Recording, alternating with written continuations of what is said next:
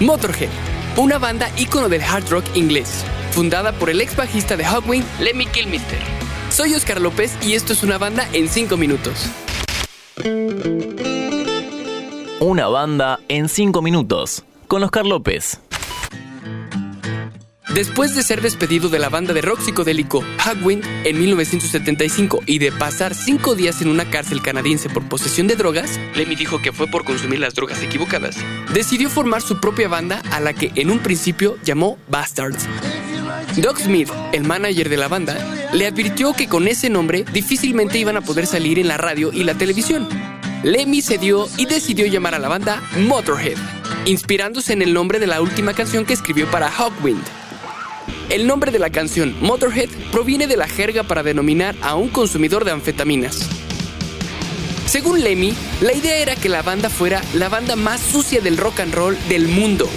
Y que si Motorhead se mudaba a la casa de al lado, se secaría el pasto de tu jardín.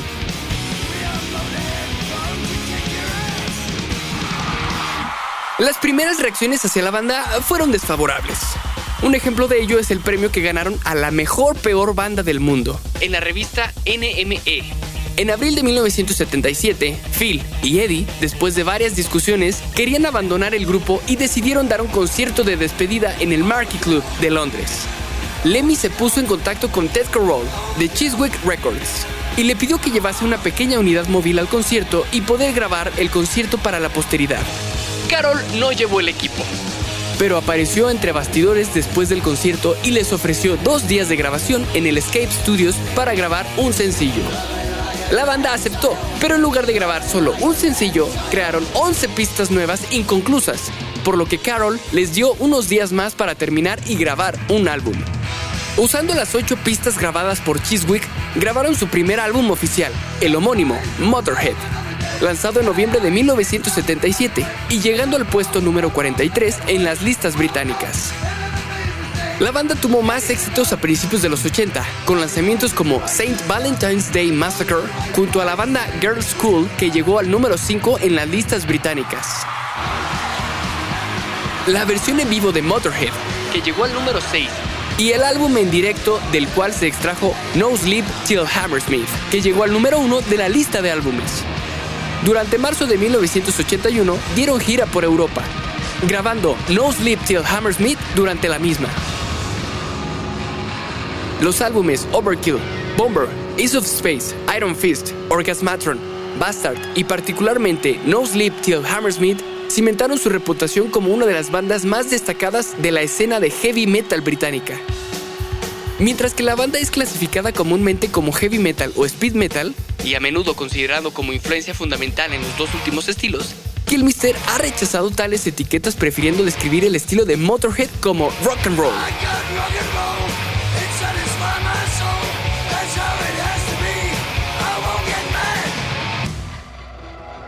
Lemmy manifestó generalmente que se encontraba más afín al punk rock que a las bandas de heavy metal.